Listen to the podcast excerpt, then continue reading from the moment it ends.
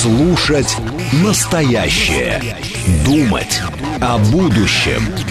Знать прошлое. Самые актуальные и важные события в городе, стране и мире в информационной программе «Отбой». Ваше мнение очень важно для нас. Пожалуйста, оставайтесь на линии. «Отбой».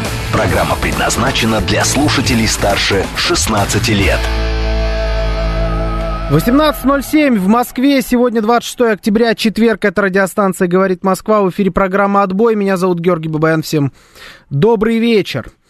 Напоминаю наши координаты. СМС-портал 925-48-94-8. Телеграмм говорит МСК-бот. Можете звонить по номеру 7373948, код 495. Также подключаемся к нашей трансляции на нашем YouTube-канале «Говорит Москва». Заходим, лайки авансом выставляем сразу. Привыкаем к этой схеме. Я буду прям вот э, вас постоянно, вам постоянно капать на мозги, что нужно ставить лайки обязательно, потому что это помогает нашему каналу развиваться.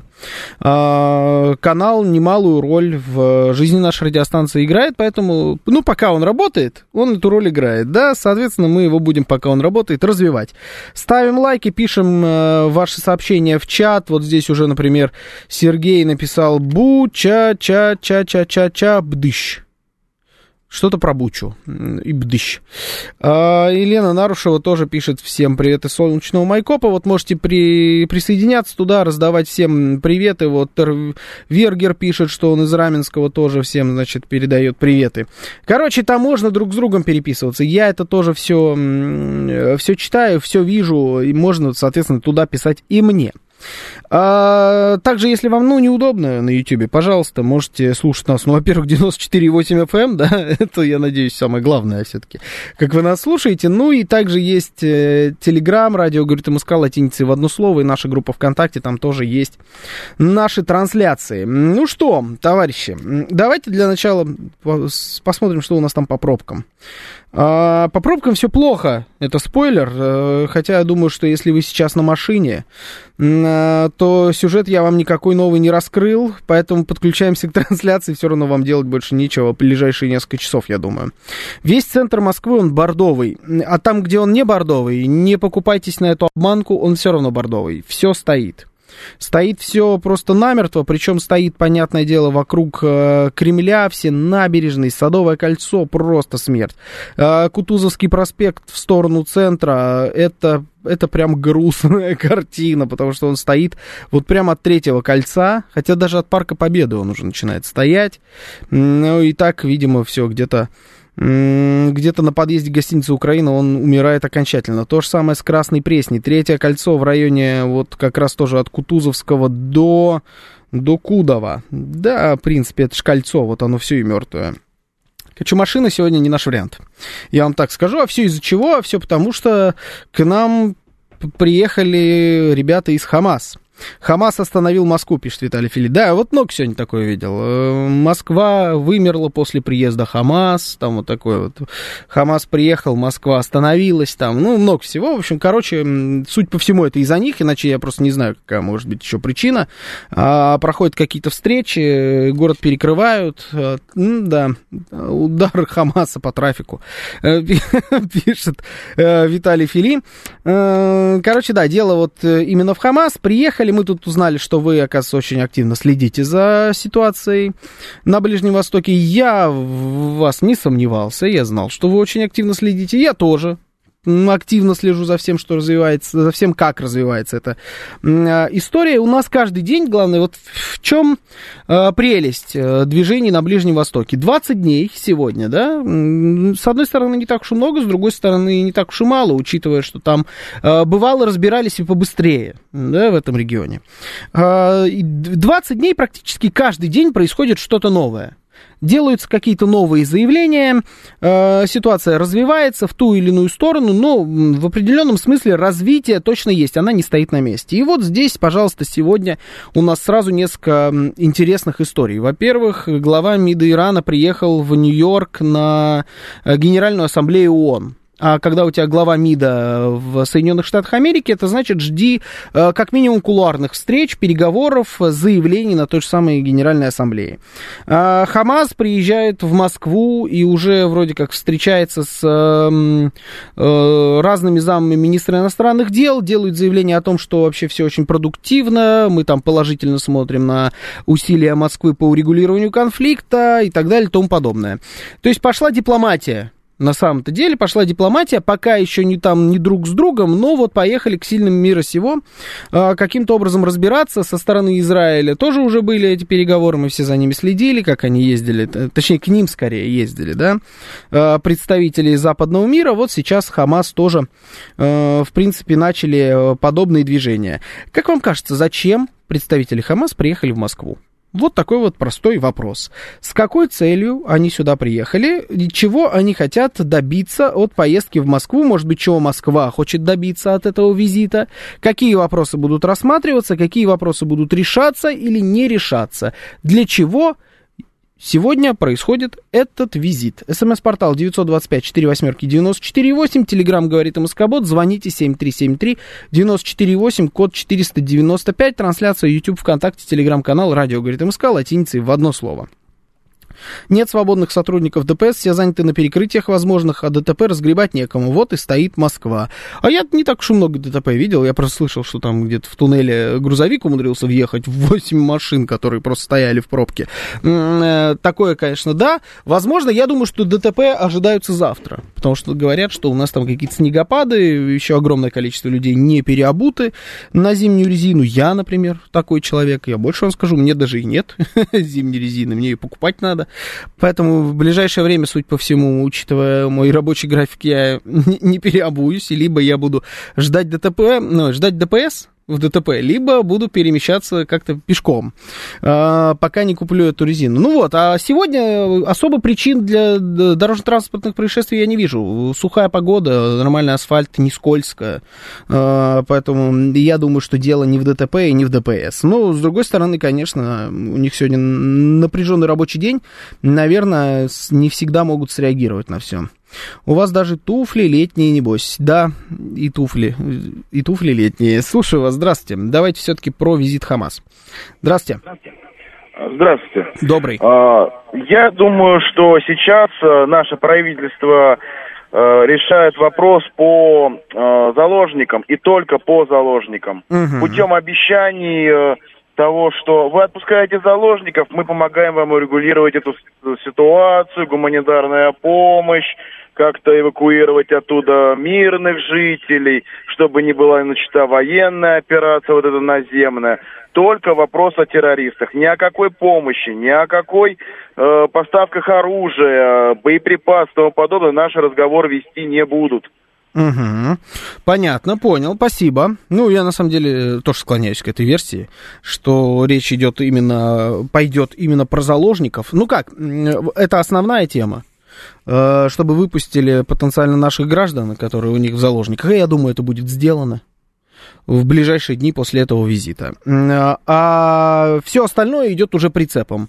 И я думаю, что из конкретики особо много не будет э, обсуждаться на этой встрече, потому что Россия, э, при всем к нам уважении, ну как она может сейчас повлиять напрямую на урегулирование этого конфликта? Поставками оружия я не думаю, что будет этим Россия заниматься. Э, вступиться армией, ну понятно, это вообще какой-то абсурд. Ну, дипломати... на дипломатическом фронте, да, можем пообещать определенную поддержку концепции двух государств. В принципе, это заявлял и президент Российской Федерации, и на других уровнях заявлялись, заявлялась эта позиция нашего государства. Тут тоже ничего нового. Я тоже думаю, что в основном, конечно, дело в заложниках. Слушаю вас. Здравствуйте. А, добрый вечер. Добрый вечер. Добрый. А, я думаю, что вы все знаете или должны все знать. А конкретно, угу. вот сейчас удивилась, э, что такая новость. Конкретно кто приехал? Те, кто 7 числа, 7 октября участвовал в том, в чем участвовал? В смысле, в каком смысле? Прям вот люди, которые прямом. нападали на Израиль, вы это имеете в виду? Вот прям с автоматами да. в руках. Нет, это я они не приехали? Не, не думаю, что это они приехали. Фамилии не знаете? Нет, знаю. Э, член политбюро движения Хамас приехал к нам. Абу э, Марзук, по-моему, так его зовут. Во главе с ним приехала группа. Хорошо, поинтересуемся. Спасибо. А, да, хорошо, пожалуйста. это, это можно. Странно, что наш президент, которого в той местности вроде очень уважают, не может добиться освобождения наших граждан. Как раз я уверен, что он очень даже может добиться освобождения наших граждан. Еще раз говорю, и вот сейчас я думаю, что делегация Хамас прям со списком приехала. Прям по списку пробегутся, и всех, кого надо, освободят в кратчайшие сроки. Вот я прям в этом уверен. Дайте угадать следующие действия. В Израиле вызовут нашего посла и будут вручать ему ноту и попросят уехать в течение 24 часов. На этом двусторонние переговоры закончатся. А если в Израиле не осталось адекватных людей, да, тогда вы угадали. Но я не думаю, что это так. А, приехали, скорее всего, холеные, чистые в костюмчиках их, из их офисов доки, не те мужики в тапках и грязных рубашках. Сто процентов, да, приехали, я уверен, очень чистые и в костюмах люди. А, давно Хамас перестал быть террористической организацией. А как же мочить террористов в сортире? А когда Хамас был признан террористической организацией в Российской Федерации? Не был признан террористической организацией в Российской Федерации. Он, он не просто не перестал ей быть, он никогда ей не был. Если мы ориентируемся на то, кого признают э, террористическими организациями, например, в Соединенных Штатах Америки, то мы можем для себя очень интересное многое открыть.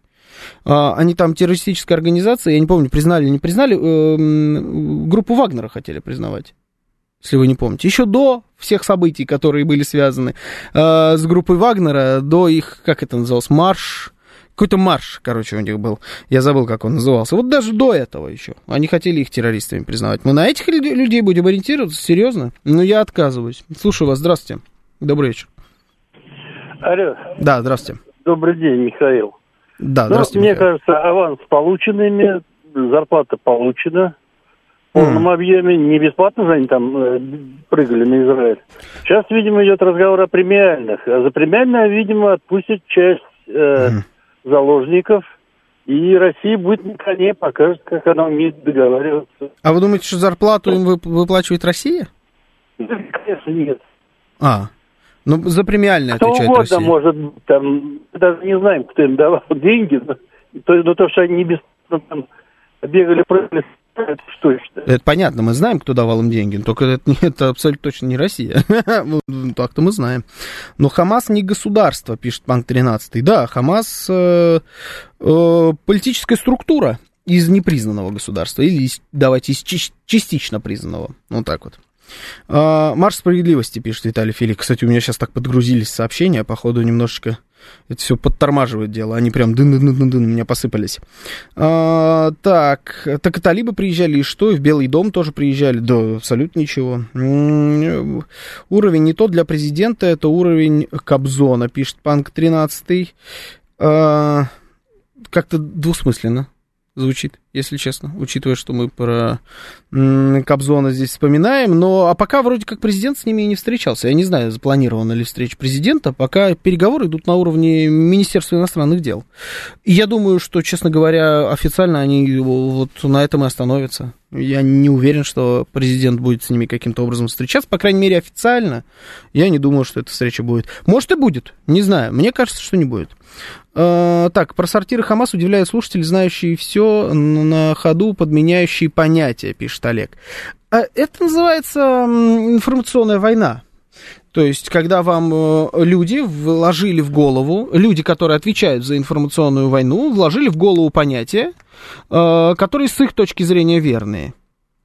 Ну, а с другой стороны, вам никто правильные понятия в голову не вложил. Ну, или неправильно, ну, по крайней мере, вторую позицию не озвучил. Вот и все. Поэтому вдруг э, они стали э, террористами, хотя у нас в стране террористами никогда признаны не были. Вот и все. А, Панк 13 пишет, э, что он думал, что это как раз к Путину, неправ был. Ну, там вообще никто не, не заявлялось заранее, насколько я понимаю, об, об этом визите. Подтвердили, что они сюда приехали уже после того, как они прибыли. И э, про президента я не слышал никаких разговоров, слышал только о заместителе мини- министра иностранных дел, даже не о самом министре иностранных дел. Потому что я думаю, что переговоры ведутся именно о э, вот на уровне заложников заложников, каких-то наших интересах в, в этой конфликтной ситуации, чтобы никаким образом э, они не обижали Российскую Федерацию. Вот о чем идет, я думаю, речь на этих переговорах.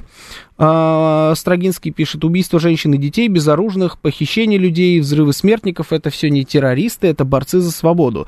Убийство женщин и детей, безоружных, это все не террористы, это борцы за свободу, и вот называется «подставьте дальше». Да, о ком вы говорите. Это так легко. Нет, я осуждаю всячески убийства вообще кого угодно. Мирных людей с обеих сторон осуждаю категорически, кто бы их не убивал. А, так, но ведь Путин сказал про сортиры террористов, а не кукловоды. Или мы говорим про разное толкование, где вторые, тройные и прочие стандарты. Путин сказал, пишет Виталий Филипп, про сортиры террористов, а не кукловоды. И? И что? И сказал, и да, и дальше что? И правильно сказал. Расскажите про заявление западных лидеров и СМИ про Украину, там все печально для них. А мы об этом чуть попозже поговорим. Слушаю вас, здравствуйте. Ой, да что ж я такой, все не попадаю. Третий раз, с третьего раза только на кнопку попадаю. Здравствуйте. И все равно не попал. Что такое? Слушаю вас, здравствуйте. Добрый, добрый вечер. Добрый вечер. Добрый, добрый вечер. Ага. Георгий Романович, я так думаю, что помимо того, что там наши заложники, много или немного не знаю, по-моему, никто точно не знает. Но дело в том, что там же еще и наши граждане. У нас же женщины вообще любят выходить замуж за палестинцев и уезжать в Палестину. Да, это тоже правда. Вы вот кто был, если в Вифлееме, если отношения с Израилем плохие, вас довозят до границы, ну, западной территории, выкидывают, и дальше вы идете пешком, а вас там встречает кто? Правильно, русскоязычный гид, это кто-нибудь из наших баб, которые вышли замуж. Наверняка и в Газе такие есть, и думаю, что немало. И поэтому, хочешь не хочешь, переговоры будешь вести с Хамасом, чтобы эвакуировать наших женщин, простить их детей. И неважно, граждане они России или не граждане они России.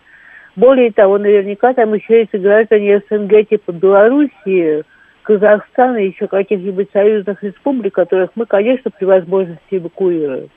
Ну что, я не права? Да, да. Это, это первое. Все правда. Второе. Угу. Те, кто вошли 7 октября на территорию Израиля, они террористы, они скоты, и расстреливать их надо на месте. Сама бы придушила, рука бы не дрогнула. Угу. Но дело в том, что ведь дети, которые гибнут сейчас в Газе, они же ничего не виноваты. Они дети, они еще ничего не понимают. Я не буду говорить о женщинах. Женщины там разные. Там могут радоваться гибели израильских детей эти женщины. Там могут ликовать из-за того, что их дети или мужья попадут в рай. Разные там бабы. Действительно, они в Палестине очень разные. Но дети-то, они еще ничего не понимают. И вот скажите мне, пожалуйста, ну вот этими вот жуткими ударами по Газе Израиль хоть каких-то своих военных целей достиг? Я думаю, Или... что нет. Я тоже так думаю. Вот начнется наземная операция, которую я, честно говоря, жду с содроганием. У меня в Израиле живут два друга, очень старых. И по возрасту, и по сроку дружбы. Левка-то он один, он одинокий, у него нет никого. А у Наума там в армию призвали и внуков, и правнуков. И вот я так боюсь, что они будут входить. Вот в эту газу, где полно всяких разных тоннелей, и ничем хорошим это ведь не закончится. Погибнут и те, и другие. Я не знаю, плохо сионизм или хорош, сколько я знаю, сионизм само по себе движение-то не агрессивное. Я понимаю, мне легко говорить, и я понимаю, что все равно как-то, ну, ну как ни крути, в Израиле у меня друзья, там нет никого, уж не говорят, что муж мой покойный еврей. И дети наполовину евреи. Но детей-то палестинских мне тоже жалко. Дети-то они ведь и есть дети. И будут входить израильские войска, опять будут гибнуть палестинские дети. И, Израиль, и израильтяне будут гибнуть. И эти-то будут гибнуть, и мужиков-то израильских жалко. У них же дети тоже останутся. Без отцов. Без отцов.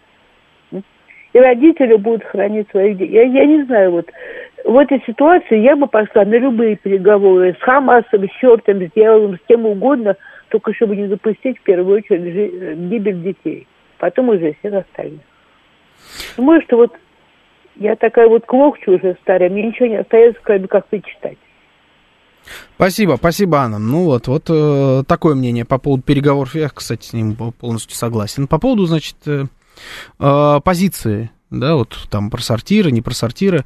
Ну, вот Виталий Фили опять пишет. Я к тому, что, а вот как выражение про сортиры террористов от Владимира Владимировича должно работать? Должны ли мы мочить в сортире талибов, Хамас и прочих, так же, как и гиловцев и аль-каидовцев? Значит, вот смотрите. Владимир Путин, его слова, это свежие высказывания. «Э, борьба с терроризмом не может идти по принципу коллективной ответственности. Главная задача на Ближнем Востоке – остановить кровопролитие, чтобы конфликт не выплеснулся за пределы региона. Некоторые силы пытаются спровоцировать дальнейшую эскалацию на Ближнем Востоке, запустить волну хаоса и взаимной ненависти. Исламофобия, антисемитизм и русофобия – средства, которыми Запад пытается противостоять формированию многополярного мира. Некоторые силы давно пытаются стравливать мусульман иудеев, шиитов и суннитов. И в чем он не прав, спрашивается. Ведь все, по-моему, по делу. Вот э, если кому интересует роль России, ну вот как э, минимум, вот пройдитесь по этому списку. Сделать все от нас э, зависящее, чтобы этот конфликт не перерос во что-то более глобальное, чтобы это кровопролитие остановилось и не выплеснулось за пределы региона. А мы с вами все эти 20 дней фактически говорим о том, что если вдруг э, выпустить эту ситуацию из-под контроля, ничем хорошим это, скорее всего, не закончится, а то и вообще приведет к Третьей мировой войне. Многие сходятся на том, что это фактически уже она и идет. Просто это один из эпизодов так как Третья мировая войну нельзя сталкивать в лоб, там, Первую, Вторую мировую войну, они все по-разному развиваются, вот Третья мировая развивается вот так, и потом в учебниках будут это уже э, в главе про Третью мировую э, изучать. Есть же такие мнения, есть такие мнения, они тоже имеют под собой определенную почву. А, но сейчас не времена крестовых походов. Нет, пишет Панк 13, не времена крестовых походов, ну, а сильно вот поменялось что-то с тех пор, что ли? Может быть, э, ненависть на религиозной почве, она стала какой-то другой. Ну, может быть, христиане из этого уравнения немножечко самоудалились. А вот так в регионе все, в принципе, по-прежнему остается во многом. И есть определенные, ну, к слову о христианах, да, некоторые христианские государства, по крайней мере, на бумаге, или когда-то бывшие христианскими государствами, э, с охотой подливают масло в этот огонь э, взаимной ненависти. Это же тоже правда. Э, Россия, как многонациональное государство, как многоконфессиональное государство – ну, так или иначе, ну и как одна из э, стран, которые сидят в Совете Безопасности ООН, постоянный член Совета Безопасности ООН, организация, которая до сих пор отвечает за мир во всем мире, э, просто обязана что-то предпринять для того, чтобы останавливать любое кровопролитие, которое так или иначе потенциально происходит на планете Земля. Сейчас у нас новости, потом продолжим. Слушать настоящее. Думать о будущем. Знать прошлое. Самые актуальные и важные события в городе, стране и мире в информационной программе «Отбой». 18.36 в Москве, сегодня 26 октября, четверг, это радиостанция «Говорит Москва», в эфире программа «Отбой». Меня зовут Георгий Бабаян, всем добрый вечер. Наши координаты. СМС-портал 925-48-94-8. Телеграмм говорит МСК-бот. Можете звонить по номеру 7373-94-8, код 495. Также у нас идет прямая трансляция на нашем YouTube-канале «Говорит Москва». Заходите, все равно стоите в пробках. Э, ну или в метро, если вы такой продуман и все знаете наперед. А может быть, вы не продуман, а шаман. И когда там духи вам подписали, что... Не... Вот ты сразу начинаешь, не тот шаман. А я про обычного шамана. А, тот, наверное, уже с мигалкой ездит. Может, из-за него и перекрыли.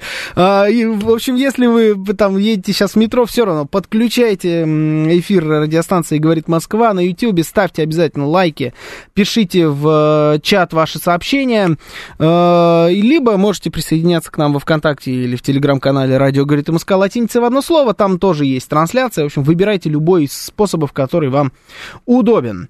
Чтобы в Москве не было пробок кривотолков на тему переговоров с террористами, нужно встречаться в Минске, на нейтральной территории, пишет мастер в Минске. А, почему в Минске обязательно? Не, ну, в принципе, я думаю, что Александр Григорьевич был бы не против. Он бы там забацал бы э, такой. Это я видел у коллеги, значит, Константин Придбайло, он э, любит там понаблюдать за, за магарами до сих пор, за какими-то их стримами, оказывается, там у, у белорусских оппозиционеров БЧБшных, у них тоже есть всякие стримы, какие-то программы, до сих пор они там что-то думают про свою Тихановскую, и вот он там вырезал один момент, где какие-то из этих как раз, значит, беглых э, э, белорусских оппозиционных журналистов э, до них дошло, в какой-то момент они такие, вот весь мир, говорят, он просто сошел с ума. Что происходит на Ближнем Востоке? Россия, Украина, эти многотысячные демонстрации в Париже, в Испании, в Лондоне, значит, сжигают посольства и только в Минске. Люди, как ни в чем не бывало, толпой идут не на митинг, а на концерт группы «Руки вверх». Александр Григорьевич красавчик, закончил вот этот даже беглый белорусский журналист оппозиционный, признал, что Александр Григорьевич, конечно, могет. Так, вот надо ему в Москве встречаться, могли бы в Турции движение перекрыть или где-нибудь в Сочи. Я понимаю, да, как, э, что это неприятно. Я помню, как я так застрял в пробке, когда... Ну, это, я думаю, была в три или четыре раза более безумная пробка, чем сейчас, когда приезжал э, председатель Си, и я тогда такими путями добирался до дома. Я объезжал вот всю Москву, действительно, для того, чтобы добраться до дома. И путь, который у меня занимает там минут 40, я на него потратил часа, наверное, 4-3 точно.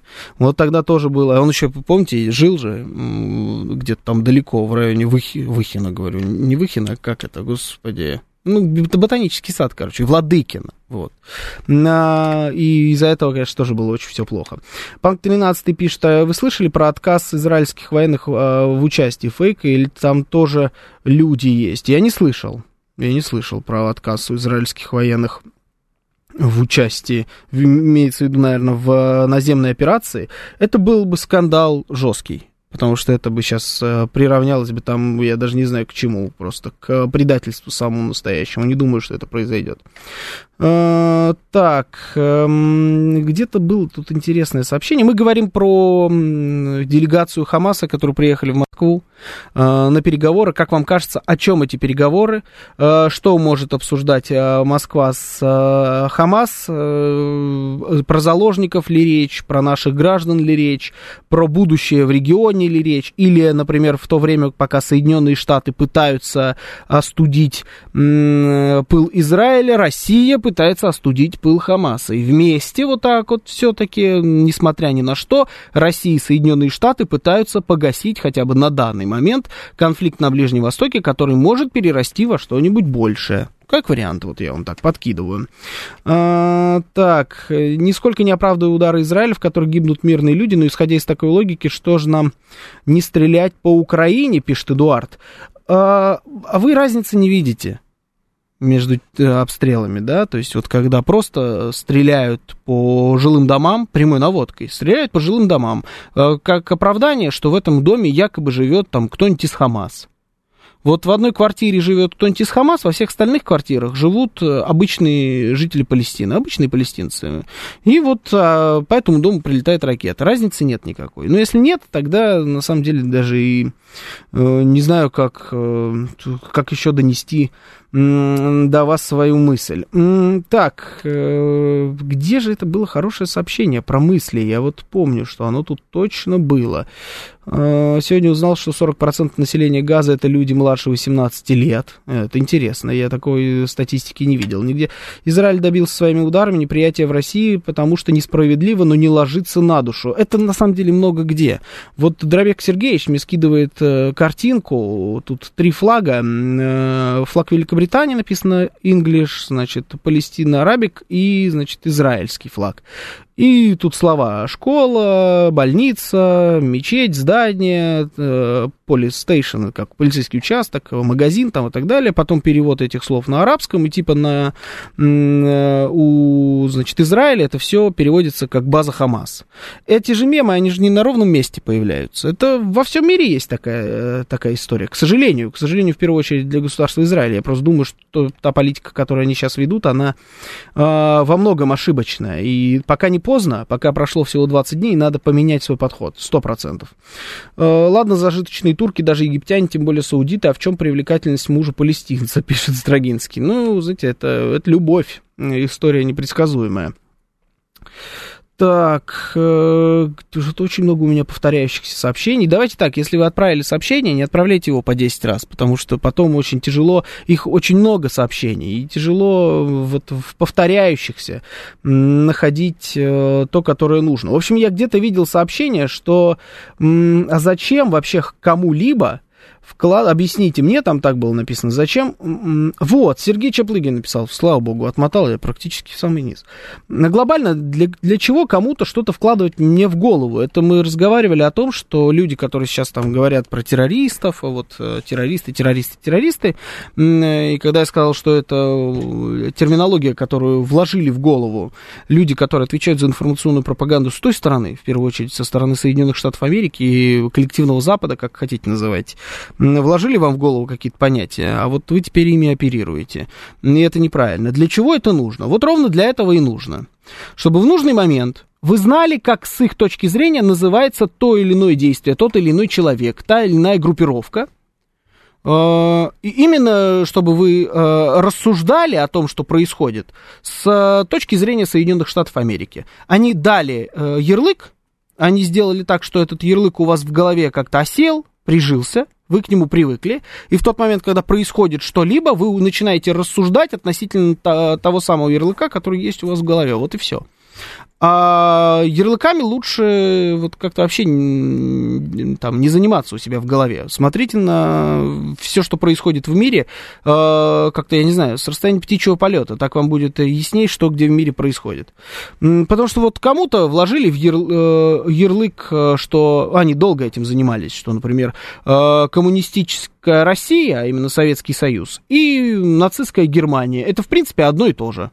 Они долгое время об этом рассказывали, приравняли Сталина к Гитлеру. И в том числе и у нас в стране огромное количество людей теперь тоже оперируют именно такими данными. Это просто как пример. А, после поставок Израилем боеприпасов на Украину Израиль нифига нам не товарищ, пишет Алексей 7184. А, оно получится, там сто лет конфликта, мы за 8 предъявили. Это вы к чему, Панк 13? Что значит? То, что там сто лет конфликта, это понятно, 8 лет мы предъявили, это понятно. Тоже о каком конфликте идет речь, а вы просто к чему? Кстати говоря, это тоже интересная история, что почему-то есть такая, э, такое, такое странное движение в сторону того, что каждый вот из подобных конфликтов рассматривается от свежей точки, э, точки кипения. А именно, вот мы конфликт, который происходит сейчас э, там в районе Украины, рассматривается только от февраля 22 года. Конфликт, который сейчас происходит э, между Израилем и Палестиной, рассматривается только от какой там 7 октября, по-моему, да? А все, что было до, как будто не, и не считается. Но это не так. Это просто не так работает. На все эти конфликты нужно смотреть э, с исторической перспективы. Это как говорить, что там э, Первая мировая война э, началась только из-за того, что э, убили австро-венгерского наследника. Но это же неправда. И всем же понятно, в принципе, людям, которые хоть чуть-чуть погружались в эту историю, что на самом деле к тому моменту война-то уже была готова. Нужен был только повод. Или как говорить, что Вторая мировая война никаким образом с Первой мировой войной и с ее результатами не связана. И это ведь тоже неправда. Историческая перспектива нужна всегда и везде. Слушаю вас. Здравствуйте. Добрый вечер.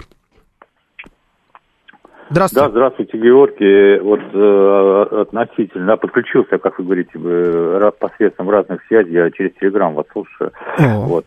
Ну да, нормально все, там видимость хорошая все. Отлично. Смотрите, да, это самое, относительно, вот, вот приехали Хамас, ну что, что вы не, вообще все идет по плану, молодцы израильтяне, вот, то есть уже они, они уже освободили, я так понимаю, порядка 70% территории Газа освободили двухтонными том, бомбами от палестинских нацистов, это блестяще, все, осталось 30%, да, освободили, думаю, к Новому году они управятся, а, а ну, четко действует армия, молодцы, израильтяне, блестяще, вылет 24 дробь 7 работают.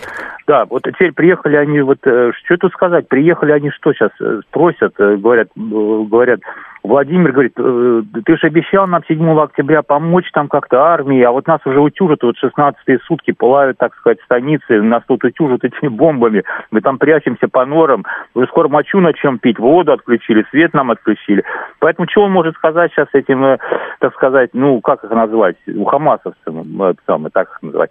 Могу, говорит, только вам предложить, сейчас, извините, ребят, не получилось, не, не смогу вам помочь, э, как обещал, ничем, ни солдатами, ничем. Могу только вот паспорта, как сказать, дать укрытие здесь, создать в России, а тем более израильтяне не пойдут там ни на какие условия, они да освободят, то есть там, я думаю, окончательно эту газу, и уже израильская армия возьмет под контроль, так сказать, к Новому году будет полностью контролировать уже наземно, наземно. Ну, там нечего будет контролировать, добьют все эти, как сказать, оставшиеся здания. Ну, и все будет, да, будет Я вам так скажу, вы израильский оптимист. Да я не оптимист, так оно все происходит. Ну, уже 70% mm-hmm. они освободили, там осталось, было 2 миллиона. Осталось... чего они освободили? Ну, да, ну, там осталось 300 тысяч населения, полтора миллиона куда-то разбежалось, туда в море mm-hmm. уплыло. Да, mm-hmm. то Египет ушло, кто-то там, кто-то там уже... Тысяч ну, конечно, 30 тысяч осталось от 2 миллионов, остальные там уже там mm-hmm. в этих заваленных уже трупы начнут скоро разлагаться.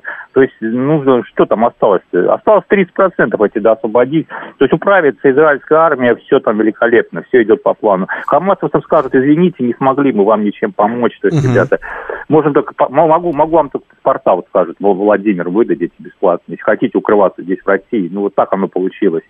Угу. Не получилось у нас 7 октября. Да, ладно. Получилось. Хорошо, да, интересно. Интересно. Вот Саша Л пишет, э, персонаж. Ну да, ну, слушайте, э, каждый верит в то, видимо, что, во что он хочет верить. А почему нет? Если это серьезно, такая точка зрения, а не такой своеобразный троллинг на тему, то, ну, как бы, удачи называется.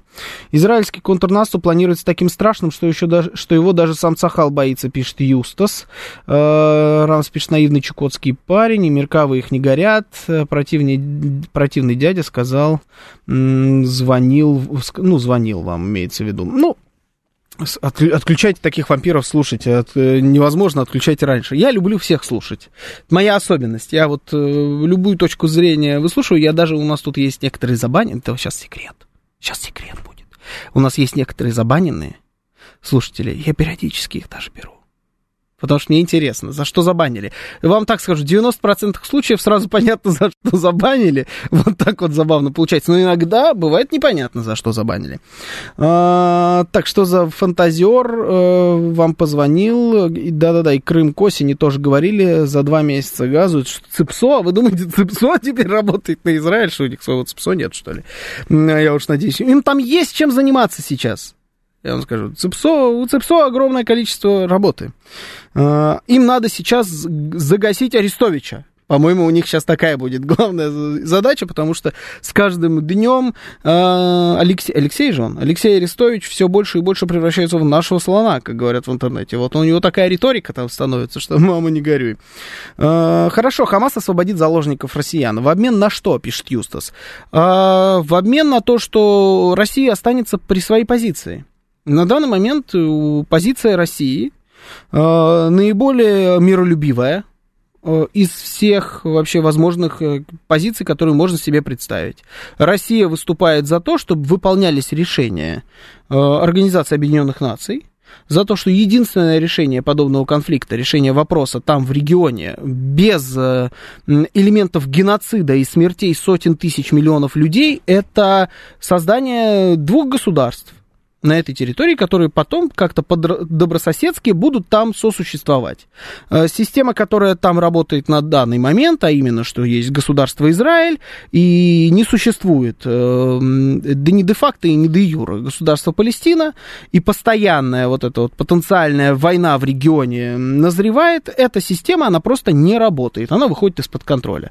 Россия выступает за то, чтобы... Россия выступает за урегулирование этого конфликта. Э, я думаю, что Хамасу, в принципе, выгодно, что Россия выступает за подобное решение этого вопроса. Поэтому только под эти условия они должны будут отпустить э, всех наших заложников. Есть еще одна интересная история. В принципе, Хамасу с Россией-то делить нечего. Зачем им держать наших заложников? Они, да, взяли огромное количество заложников, э, брали всех э, подряд, суть по всему. Ну, сейчас периодически кого-то, да, отпускают, кого-то оставляют. Ну, то есть это называется дипломатия. А, Миролюбивая политика это не ошибка. Э, На горизонт, да, но Хамас не горизонт, пишет Панк 13. Э, Хамас не горизонт с какой точки зрения? Почему? Почему миролюбивая политика в данном вопросе это может быть ошибка? По-моему, нет. Но э, это же факт, что то, что как сейчас работает регион, э, это не выход. Вот эта система, но она не функциональна. Она рано или поздно приводит к кровопролитию. Вот так вот прям с момента э, той самой резолюции ООН 40 какой, восьмой год, да, в 48 году или 47-й год. Ну, в общем, с э, конец 40-х, начало 50-х. Вот с тех пор там постоянно, регулярно происходит кровопролитие разных масштабов. Когда побольше, когда поменьше. Вот сейчас потенциально будет супер-пупер побольше, как сказал бы, наверное, Дональд Трамп. Вот э, система не работает. Ну, просто, значит, надо как-то эту всю историю менять. Вот за что выступает Россия. Есть люди, которые упираются. Там три выхода всего. Не так много, там не такая большая дорога на самом деле. Не так много поворотов. Всего три выхода из этой ситуации. Первый выход – уничтожение Палестины и всех, кто там живет. Второй выход – это уничтожение Израиля и всех, там, кто там живет. И третий выход – это жить всем вместе на легитимных условиях. И тут, и тут государство а не какая-то там автономия под контролем Израиля, не Израиля, который в любой момент одни стреляют, другие стреляют и так далее. Ну, это просто хаос, это вакханалия самая настоящая. Выхода только три. В первом случае, э, если попытаются уничтожить Палестину, перерастет в мировую войну, э, потому что под, будут подключаться к этому, ко всему и исламские страны региона, и исламские страны по всему миру, и, может быть, даже и не только исламские страны могут к этому ко всему присоединиться. Второй вариант уничтожения Израиля. Будут присоединяться все союзники Израиля к этому конфликту, а, соответственно, тоже затягивание э, других стран из региона. И только третий вариант, по крайней мере, на бумаге, способен каким-то образом эту ситуацию разрешить. Но чтобы это сделать, тут нужно согласие как одной, так и другой стороны. И чтобы еще никто масло в огонь не подливал. Рано или поздно это должно, что-то из этого должно будет произойти. Россия стоит вот на таком варианте.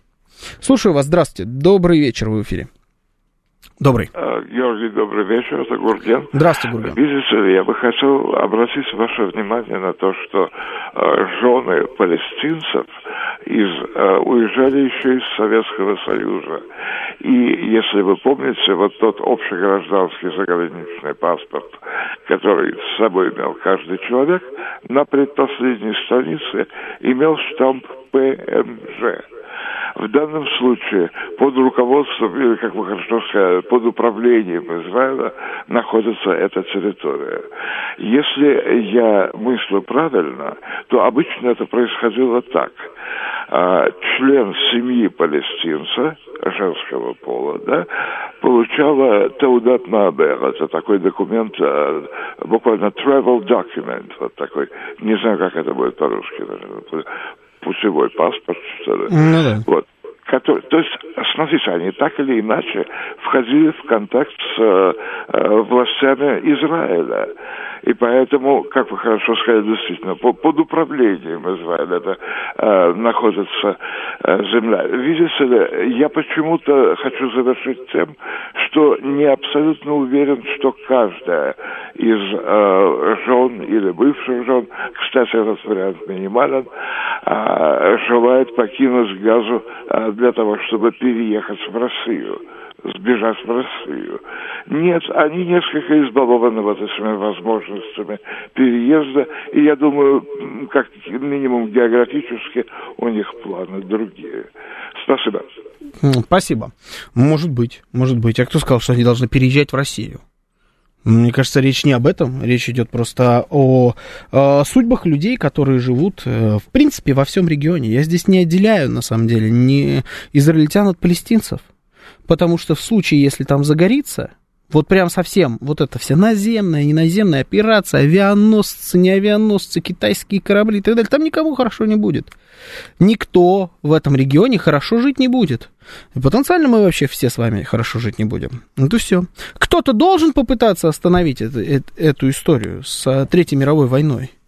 Ну кто-то должен э, впрягаться во все эти истории. Вспомните, э, я не знаю, там, э, читали, не читали, переписку между Кайзером и э, царем Николаем II, они же еще родственниками были, вот накануне Первой мировой войной. Первой мировой войны. У них же велась переписка, где они как раз там обсуждали историю с э, э, Гаврилой Принципом и вот всеми этими историями. А, и это, я не знаю, насколько это была попытка остановить конфликт, не остановить конфликт со стороны там, того же самого Николая II.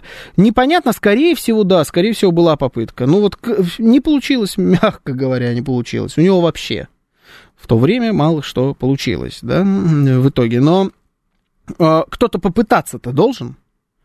Надо как-то разряжать э, такие ситуации, чтобы весь мир не сгорел в итоге под э, то, что я сказал, там под э, контролем, под управлением Израиля, да, плохо управляют только. Де-факто плохо управляют, если на их территорию э, прорываются несогласные, э, берут в заложники их людей, убивают военных и так далее. Плохо управляете, но если не можете управлять, если бы там было тихо и спокойно, в регионе. Вот просто вдумайтесь, да, вот было бы все то же самое. Палестинская автономия, эм, там э, с, живут люди, по соседству живут э, люди в Израиле, э, как-то, я не знаю, друг с другом взаимодействуют, не взаимодействуют, никаких споров вокруг мечетей нету, э, все спокойно себе живут. В новостях появляется Израиль э, только в контексте того, что у них там какая-нибудь реформа не проходит, кто-нибудь выходит на митинги и так далее. Никому бы и дела не было до этого конфликта. И до того, что там Палестина это на самом деле не государство, а автономия, никто бы не вспоминал бы про ООН, про сороковые, про то, кто создавал, кто голосовал, почему, никто бы не вспоминал ни про османов в веке 19 ни про британцев в веке 20 вообще бы никто эту историю, даже, может быть, многие бы и не знали ничего про это, если бы там был бы мир.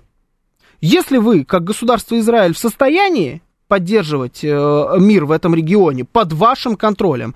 Никому бы до вас не было дела, но вы же не в состоянии. И то, что не в состоянии, там, государство это Израиль или американцы, можно на них все скинуть. Американцы, если вы не в состоянии поддерживать мир в регионе, то, значит, будьте добры каким-то образом э, все это переделать, потому что ваши э, вот эти все взбучки, там, которые вы друг другу устраиваете регулярно, там, каждые несколько месяцев или там лет и глобально большие взбучки, э, там, через несколько, каждые несколько, 10 лет, то э, и эти взбучки могут перерасти в глобальную войну. А мы будем одними из главных действующих лиц в этой глобальной, глобальной, глобальной войне. Мы тут ракеты проверяли наши на днях если вы не слышали. Ну, на всякий случай. Кстати говоря, летают. Летают. Сейчас новости, потом продолжим. Слушать настоящее. Думать о будущем. Знать прошлое. Самые актуальные и важные события в городе, стране и мире в информационной программе «Отбой». Ваше мнение очень важно для нас. Пожалуйста, оставайтесь на линии. Отбой. Программа предназначена для слушателей старше 16 лет. 19.07 в Москве. Сегодня 26 октября, четверг. Это радиостанция «Говорит Москва». В эфире программа «Отбой». Меня зовут Георгий Бабаян. Всем доброе... Так, господи.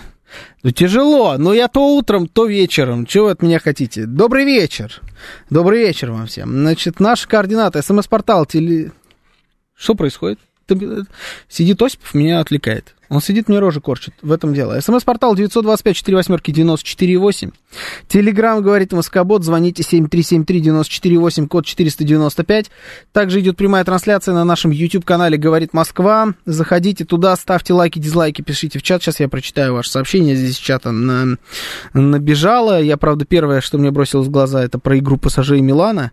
А, наверное, все-таки не это я буду читать, но хотя это уже прочитал. Значит, подключайтесь, ставьте лайки, пишите пишите в чат.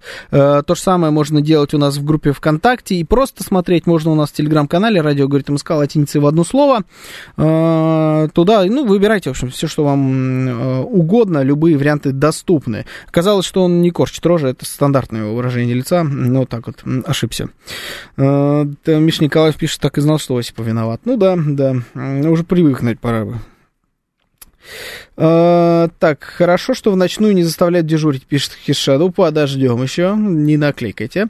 Последний раз, когда понадобилось э, переделать, был всемирный потоп, пишет мастер, это про мир. Доброе утро, Георгий, пишет Джекпот.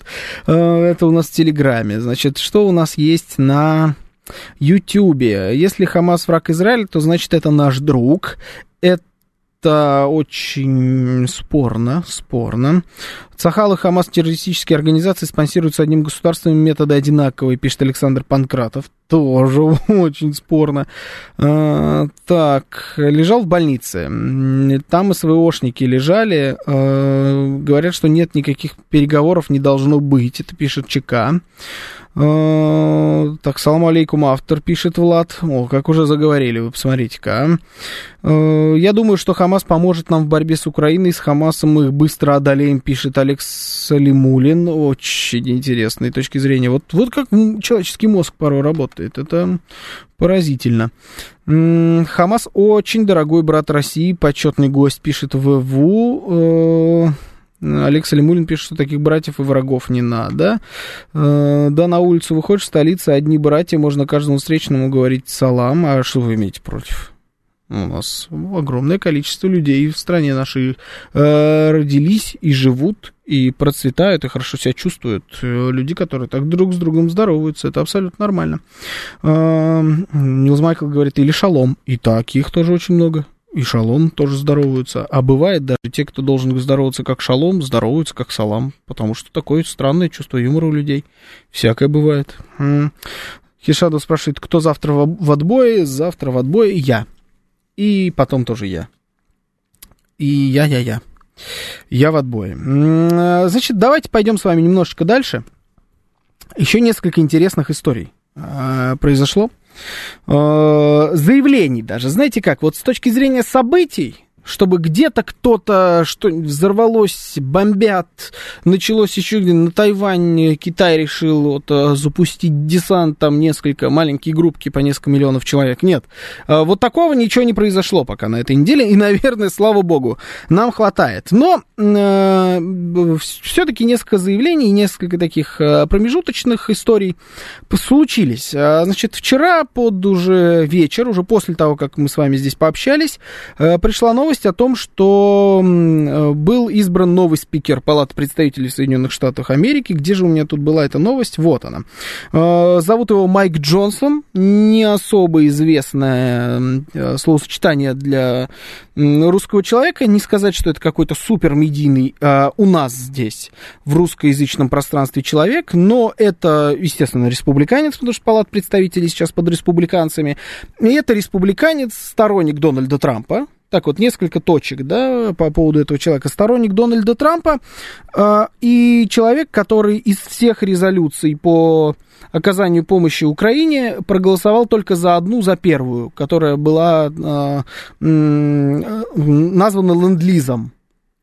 Все против, э, э, за все остальные он голосовал против ни одну из них не поддержал. Вот этот человек теперь возглавляет э, Нижнюю палату парламента Соединенных Штатов Америки. Майкл Джексон, спрашивает Джекпот. Я даже не знаю, как... Да, Майкл Джексон. Хи-хи. Э, я в парламенте, да, будет он говорить. Фанк 13 пишет, а толку?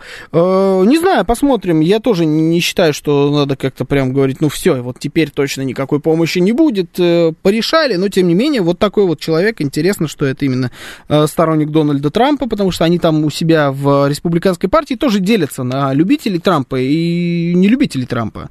Там по-разному бывает. Вот этот человек Трампа сейчас возглавляет Палату представителей и человек, который не особо хотел все это время выделять какую-либо помощь Украине. По поводу помощи Украине, там республиканцы еще и подготовили свой альтернативный проект выделения помощи Израилю. Помните, мы с вами говорили о 100 с лишним миллиардах долларов, которые Байден хочет протащить для Израиля и Украины, причем там расписано так, что Украине-то будет даже больше, чем Израилю оказана помощь. Вот говорят, что этот проект не пройдет, потому что республиканцы его постараются заблокировать всеми возможными способами способами, потому что не особо хотят выделять деньги э, Израилю и Украине одним пакетом.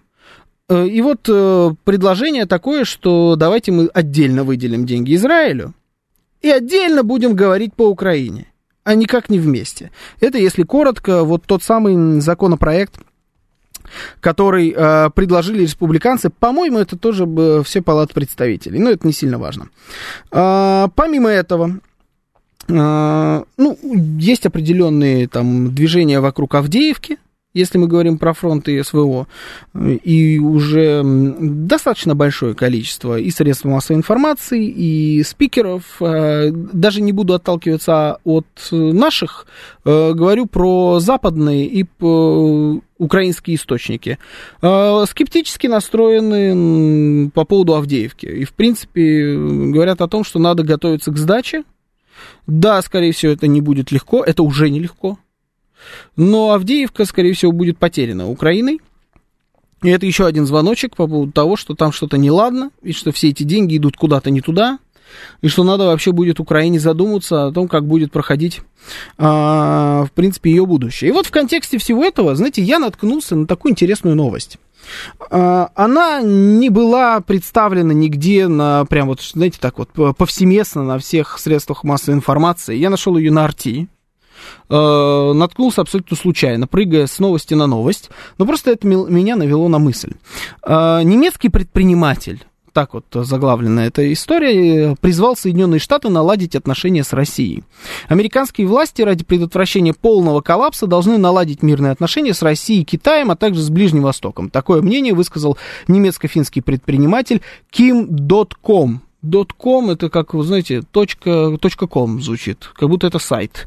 Но, э, в принципе, не особо важно, кто это, потому что я только отталкиваюсь от этого заявления. Какой-то там где-то э, предприниматель выдал базу, да, чтобы не было нигде войны, и все должны друг с другом дружить. Это, по-моему, э, Ким Леопольд, скорее, а не Ким.com. Но, тем не менее. Ким, спрашивает Панк 13. А, вы думаете, это родственник? Нет, это, наверное, все-таки другой Ким. А хотя, не знаю, может быть, это просто, да, перепутали. И это был сайт того самого Кима. У меня к вам такой вопрос. А, как вам кажется, а возможно вообще, что вся мировая ситуация, вот все, что сейчас происходит, свернет э, в каком-нибудь совсем непредсказуемом направлении? И вдруг действительно Соединенные Штаты Америки, Америки Европа э, придут к России и скажут, а давайте-ка мы, наверное, сейчас с вами все-таки остановимся. Остановимся к России и Китаю. Скажут, вот у нас сейчас растет эскалация, Никому это, от этого не хорошо. Посмотрите, весь мир горит. Здесь конфликт, здесь конфликт, здесь потенциально еще одна разморозка конфликта, а тут вот уже конфликт отгремел. Как-то это все надоело, не туда движется человечество. Вон, посмотрите на эти часы, которые э, судный день предсказывают, они там уже э, просто крутятся, да, э, против часовой стрелки, и непонятно, что произойдет.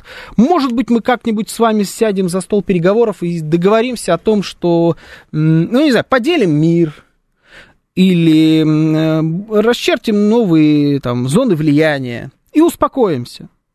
Будем торговать, может быть, не дружить, но, по крайней мере, разговаривать друг с другом. Перестанем э, разбрасываться оскорблениями, перестанем э, испытывать ядерное оружие, подписывать, а точнее, отменять там ратификацию тех или иных договоров, связанных с ядерным оружием. Не будем испытывать ядерные триады и удары возмездия, потому что все это какое-то странное будущее нам пророчит. Может быть, мы все-таки сядем с вами и снова хотя бы постараемся дружить.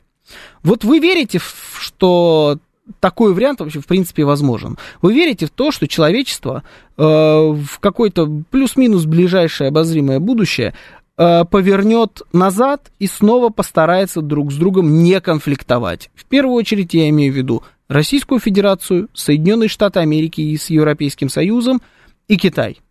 Вот эти вот эм, э, четыре стороны конфликта на данный момент. Смогут ли они каким-нибудь образом в ближайшее время снова плюс-минус подружиться? Э, и что для этого нужно сделать?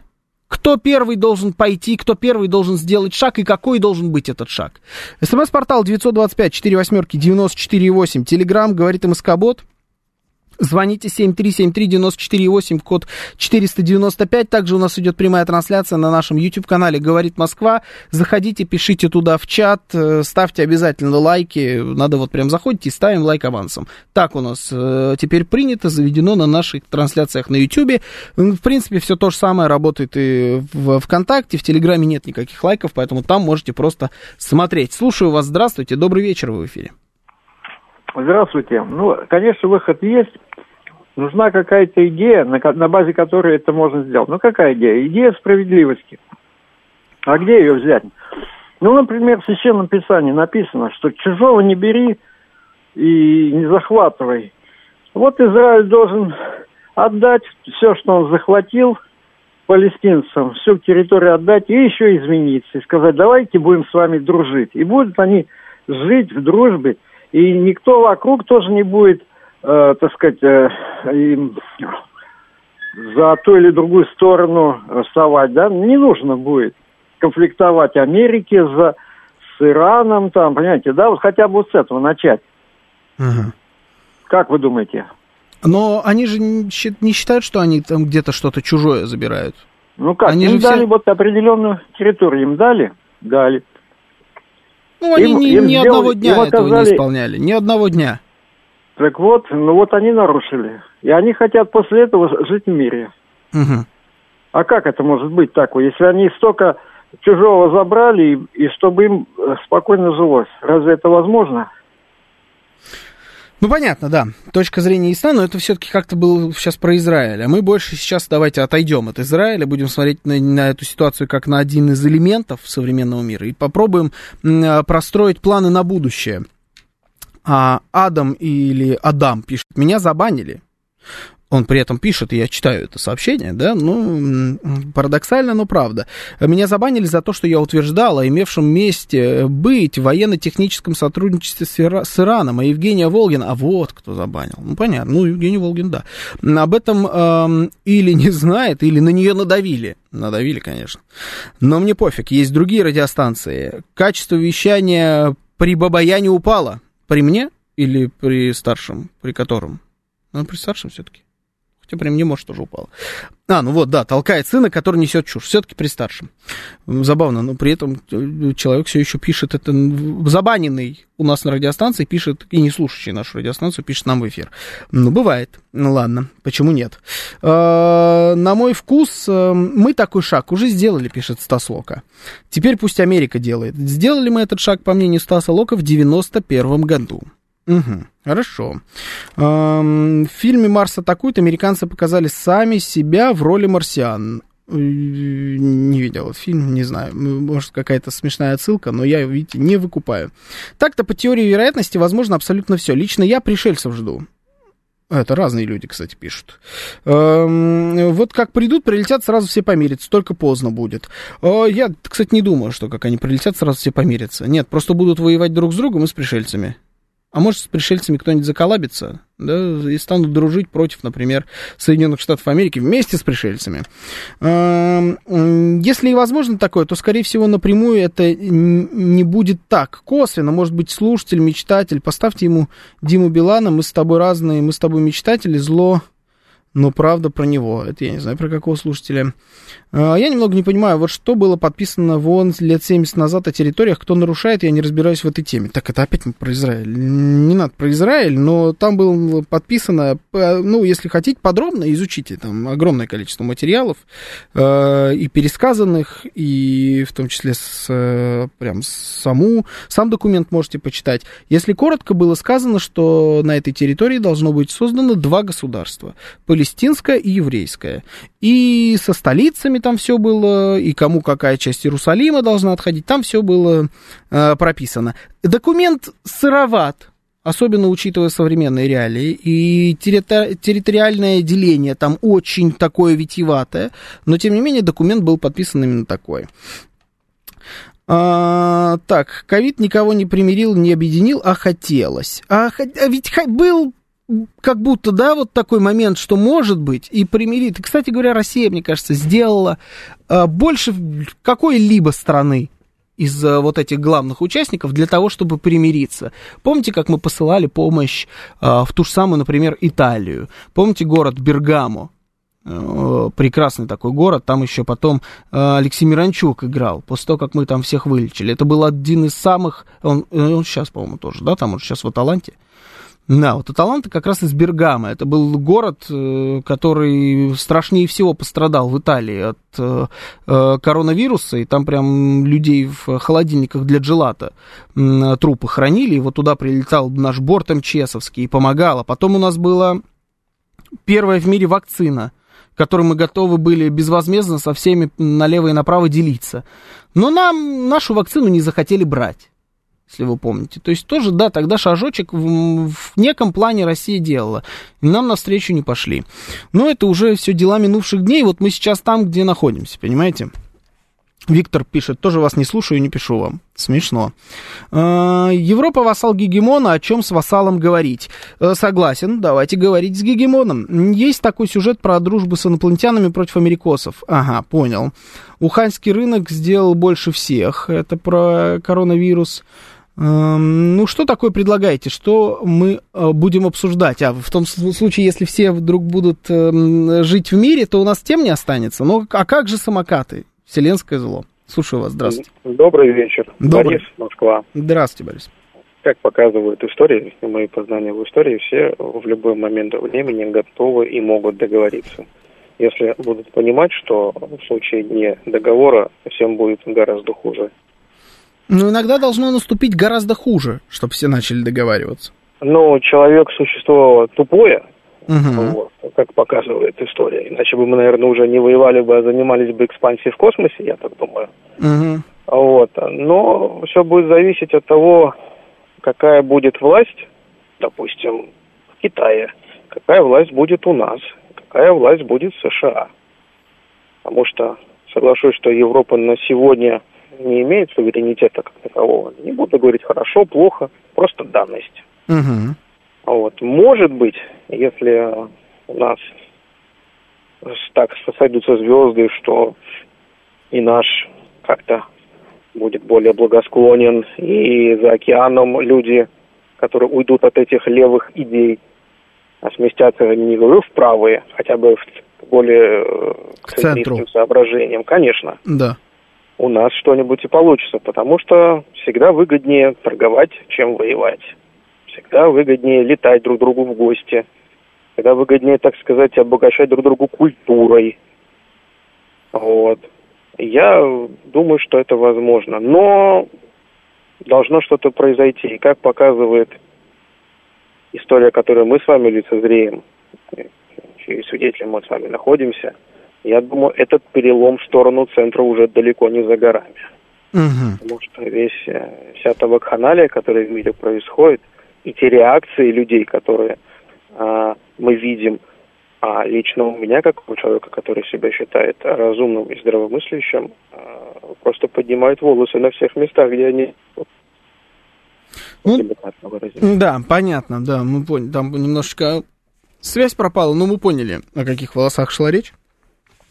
Есть еще Ленин и смертная казнь, пишет Хишаду, накидывает нам темы, если вдруг все будут жить в мире. Э, да, вот именно. Вот именно. Ленин-то скоро. Да, Ленин-то скоро. Ждите, это анонсик сейчас.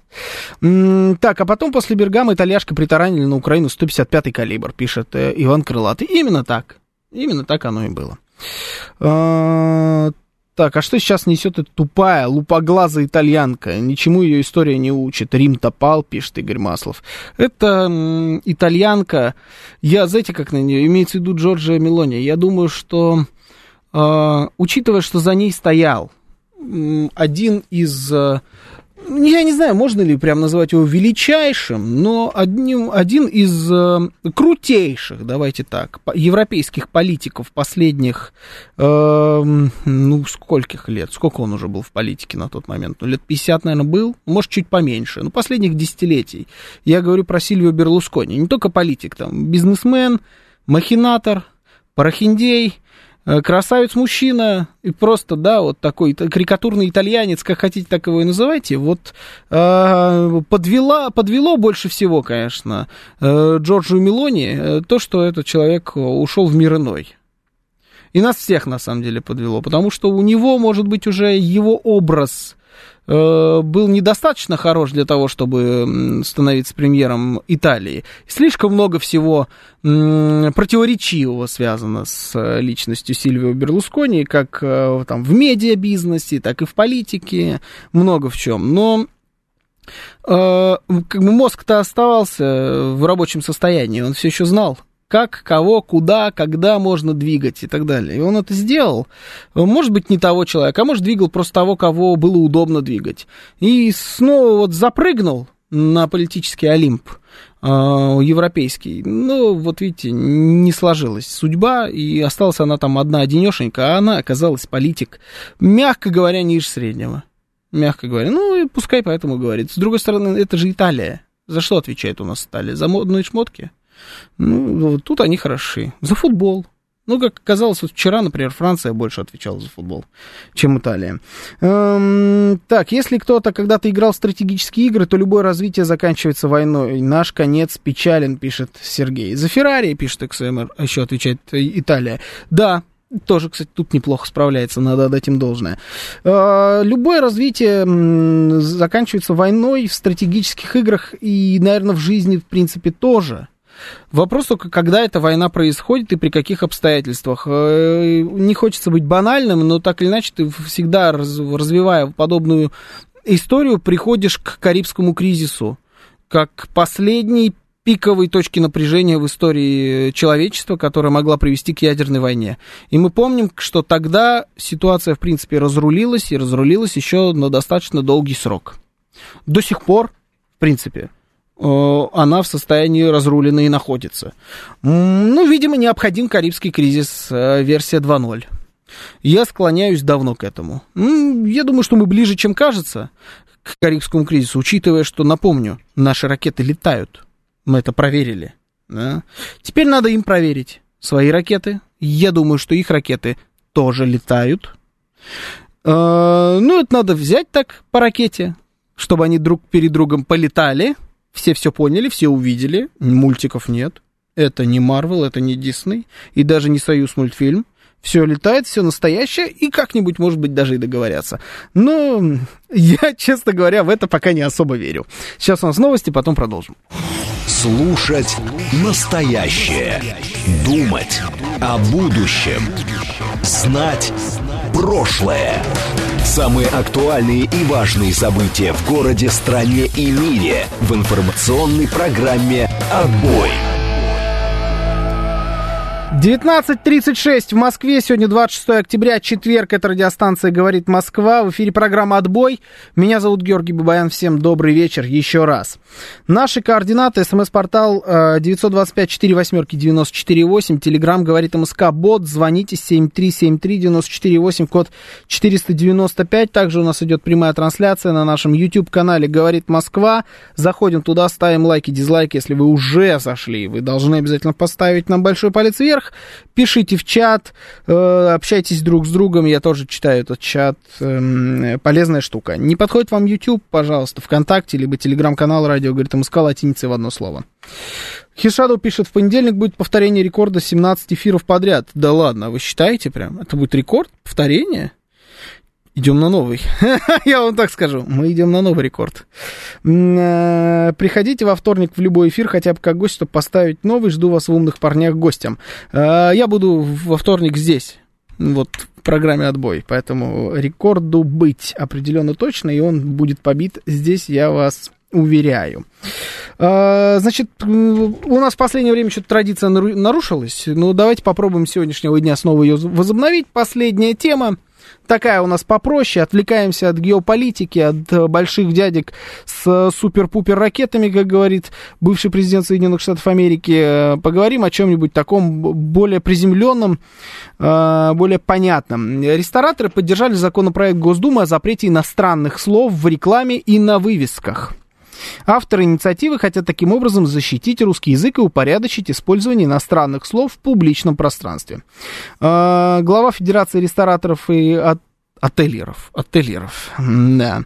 Э, Игорь Бухаров э, в беседе с коллегами с нашей прекрасной радиостанции поддержал эту идею.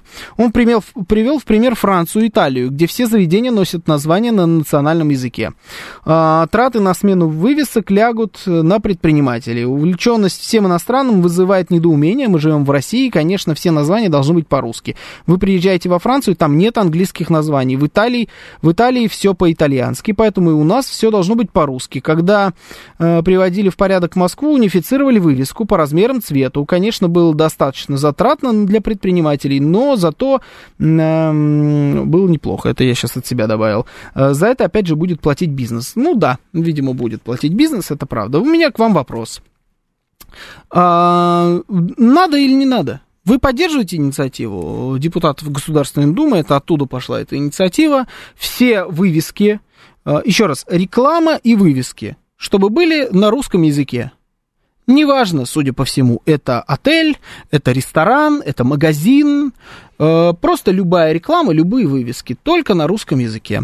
Э, вы за или вы против? СМС-портал 925-48-94-8, телеграмма говорит МСК Бот, э, звоните 7373-94-8, код 495, я вас слушаю, здравствуйте, добрый вечер. Здравствуйте. А, добрый вечер, Георгий. Денис, Добрый. девятиэтажный. Здравствуйте, Денис, добрый Ну вечер. вот тут я вот вообще прям чуть не психанул. Да кто такие французы с итальянцами нам указывают, какие вывески у нас на ресторанах должны быть? Но они не указывают, они как, их как в пример привели. Пример. Да видел я их Италию на карте сапог сапогом. Да, это правда. Да, что такое-то? Это там, это местечковость.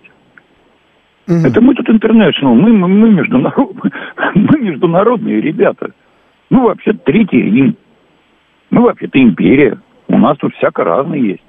Мы одна из столиц мира. Что такого, что у нас здесь иностранные языки присутствуют, даже на вывесках. А ну, я Ну, думаю, да. что они даже не иностранные, они, в принципе, это один, это латинский алфавит, я даже вот так скажу. Тем же более. Не столько язык, сколько алфавит. А давайте, да, давайте в рецептах латыни отменим, вообще нормально будет. Ну, понятно, вы против. Вы против. Пускай Конечно. как есть, так и остается. М, хорошо. Конечно. Понял, хорошо. Спасибо. А, а в Италии тогда какой Рим? Пишет Григорий из Санкт-Петербурга. Э, Там OG, э, как сказали бы вот э, в русской деревне э, Рим. А, Слушайте, у меня тут на самом деле несколько вопросов. Я понимаю, откуда ноги растут. Понимаю вся эта история, английский язык и так далее.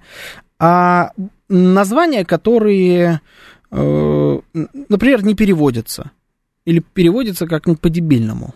Вот есть такой э, московский бренд одежды. Он называется э, как Гранж Джон Оркестра Explosion. Э, Как вот это должно будет выглядеть на русском языке? Очень, очень наш бренд, такой достаточно, кстати, долгий, ну, долгожитель, ему уже больше 10 лет, известный в узких кругах. Вот это как должно будет выглядеть? Как это перевести? А, например, э, Adidas. Сейчас понимаю, нет Adidas. Ну вот Adidas. Оно должно быть просто на русском написано Adidas. Или магазин Суперстеп, если мы вот что-то меня в одежду понесло. Э, Это, по-моему, турецкая, да, сеть? Суперстеп же это турецкая сеть. Это вот магазин спортивной одежды и обуви в основном. Это просто на русском языке пишем Суперстеп, как батончик степ, да, Суперстеп.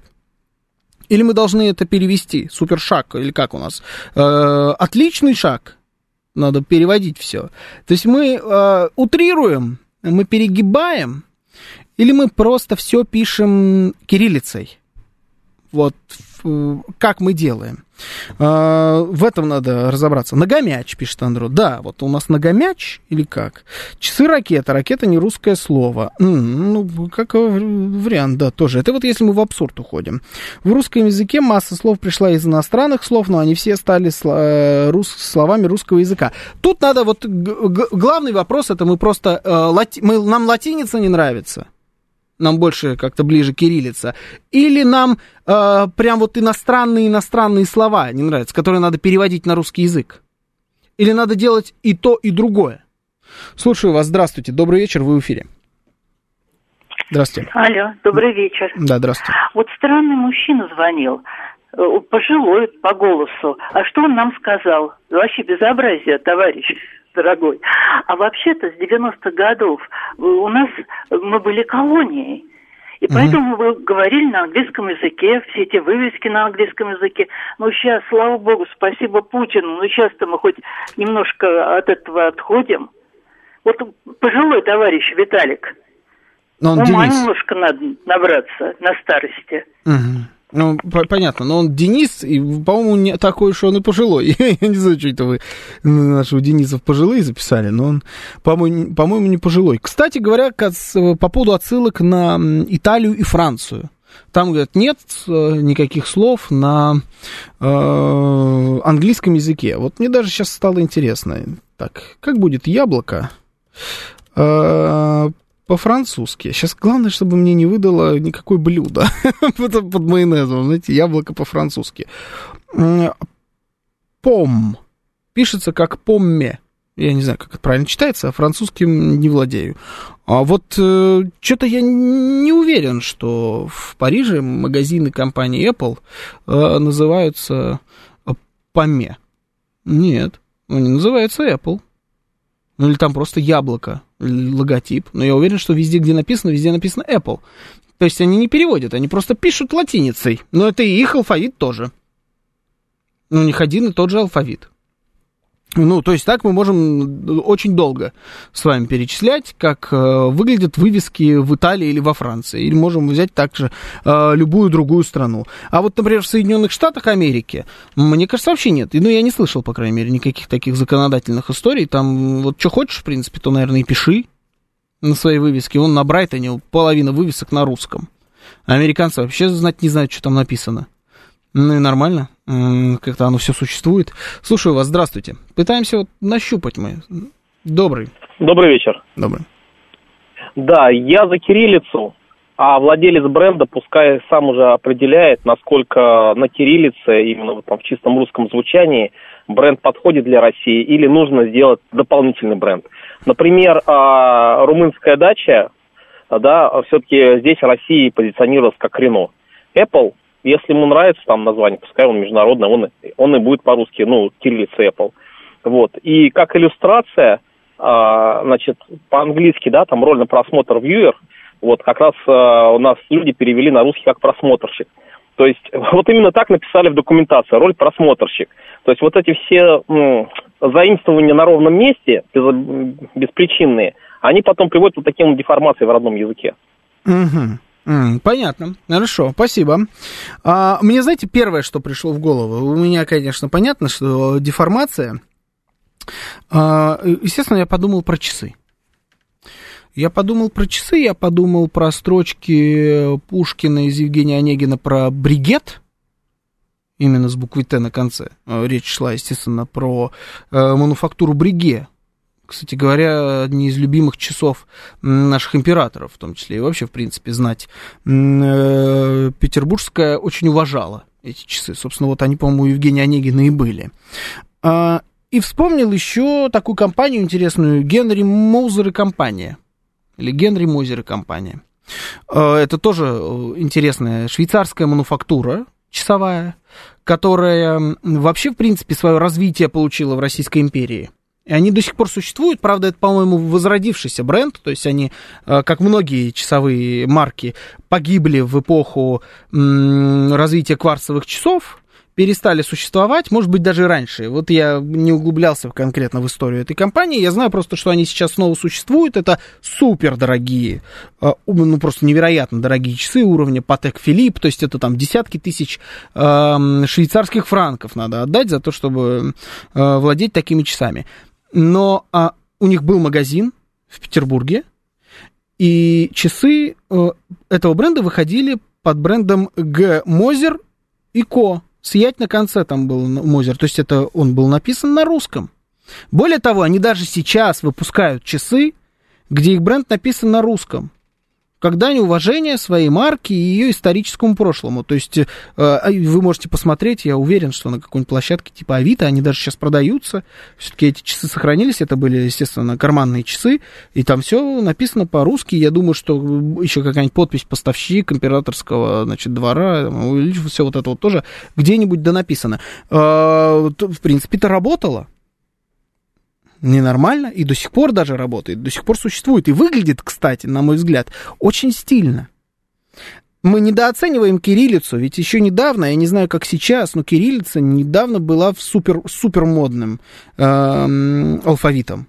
И большое количество иностранных брендов делали всякие принты, надписи с, именно на кириллице. Там писали что-нибудь стиль, не стиль. Там вообще, на самом деле, что угодно. Напиши, напиши слово из трех букв, и Риана с удовольствием натянет это на свой очередной беременный живот, я вас уверяю. Вот они, они все очень любили носить э, одежду с надписями на кириллице. Она, по их мнению, стильно выглядела. Ну, то есть там признают, что наш э, шрифт стильный, а мы сами и не признаем. Но вопрос еще раз, вот перевод или не перевод? Слушаю вас, здравствуйте. Добрый вечер. Добрый вечер, Александр Москва. А, по поводу названий на иностранном языке. Мне кажется, бренды надо оставить, а слова английские, которые э, не относятся к бренду, а, надо переводить. Например, всем известный Apple Watch можно просто говорить часы Apple. То есть Watch, в принципе, не обязательно писать по-английски. А почему а Apple, Apple? оставить как компания. А, ну, то есть название компании оставляем, а все, что вот под этим, мы переводим. Да, да, да. Угу. То есть тот же сам планшет Apple, а не Apple Pad там. И тому подобное. Э, хорошо, ну ладно, идем глубже. Копаем глубже, все новые и новые методики у нас а, тут а, пролезают. Да сдались мне эти ваши дорогущие числы, часы. Пусть Wildberries переведут. Ага, хорошо. Да, они, кстати, помните, как-то недавно пере, переименовывались в ягодки или... Но это была какая-то типа акция рекламная. Но как? Тогда всем это понравилось. Тогда, в том числе и я говорил, что ну наконец-то. Ну иначе что за Wildberries? Зачем? Это еще такое тяжелое слово. Зачем вообще в принципе это надо было делать? Ведь переименовывались ягодки. А озон это что? Типа, что это такое? Вот я то, что, да, моя, моя, да, вот это. ВТБ, да, ума, ума, и вот почему-то вот этот озон. Молдавский всплывает в голове. У кого-то может быть озоновый слой. Да, так-то понятно, что изначально это Амазон. Ну, тоже мы понимаем, откуда растут. Ну, название странное. А, предлагаю всем иностранным брендам добавлять в конце ять. Например, Apple ять. А, так, хорошо. Ладно. Дан Балан пишет Олег. Да-да-да, Дан Балан. А, ну вот на госзнаках автомобильных используются именно латинские буквы, которые пересекаются с кириллицей. А, а нет, а почему это именно латинские буквы, которые пересекаются с кириллицей? Это просто наши буквы. Почему это латинские буквы? Это просто э, буквы, которые похожи, они одинаково выглядят. Почему это буквы, которые пересекают? Что ты там говоришь? Я не понимаю. Да, которые есть в латинском алфавите, но они, это наши такие же буквы. Это они у них там есть. Они наши, они их у нас, понимаете? Это... Э, просто гражданин вспоминает тоже любимый пример. У вас патриот который тоже по, на латинском написано «Патриот». Всегда на всех моделях. Это странно. Что ты еще хотел сказать? Надпись «Рус», да. Да, но «Рус», кстати, латинский алфавит. Да, там же «С» как змейка, как доллар. Но это для того, чтобы выезжать за границу. А вот э, на советских номерах не было таких историй. Любые, какие хотели, буквы такие использовали. Может быть, если хочешь за границу, отдельные номера себе на машину вешай тогда. Специальные, заграничные. Как вариант, загранпаспорт же есть, будто загранномера.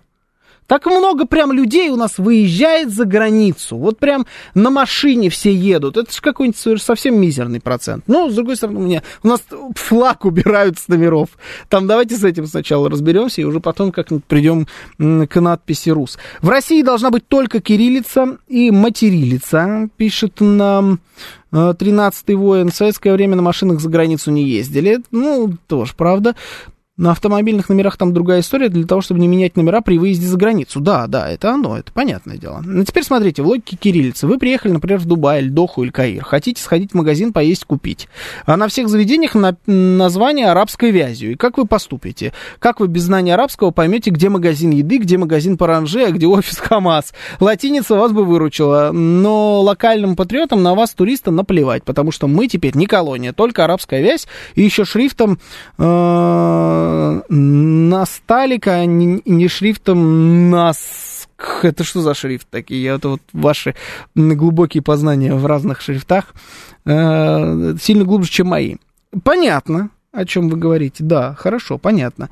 Э, не, ну, с другой стороны, да. Если вы целитесь в туриста, наверное, какие-то подобные вещи должны быть э, и не на местном языке. С другой стороны, кириллица не так сильно отличается от латиницы, как, например, арабская вязь, и теоретически понять можно, что где написано. Тем более есть еще логотипы. Давайте не забывать, что существуют логотипы, может быть, именно они станут выходом.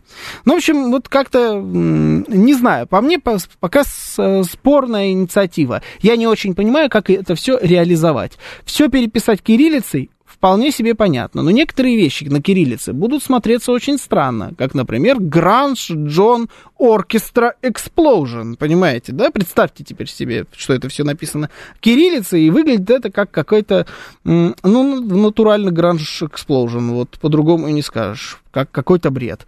Э, нужно продумывать, мне кажется, эту инициативу, настолько ли это нам нужно, и вообще, есть ли такая проблема? Существует ли она? Кстати говоря, давайте вспомним про Макдональдс.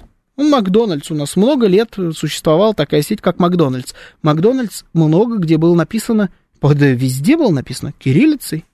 Спокойно было написано кириллицей. Все понимали, что это Макдональдс, а не офис Хамас или там о чем говорил Виталий Филин. Никто не путал, все как-то понимали. И Бургер Кинг написано кириллицей кстати говоря. Вот они, где патриоты-то России спрятаны были все это время. В Макдональдсе и в Бургер Кинге. Пришли, пришли туда, куда я не ожидал.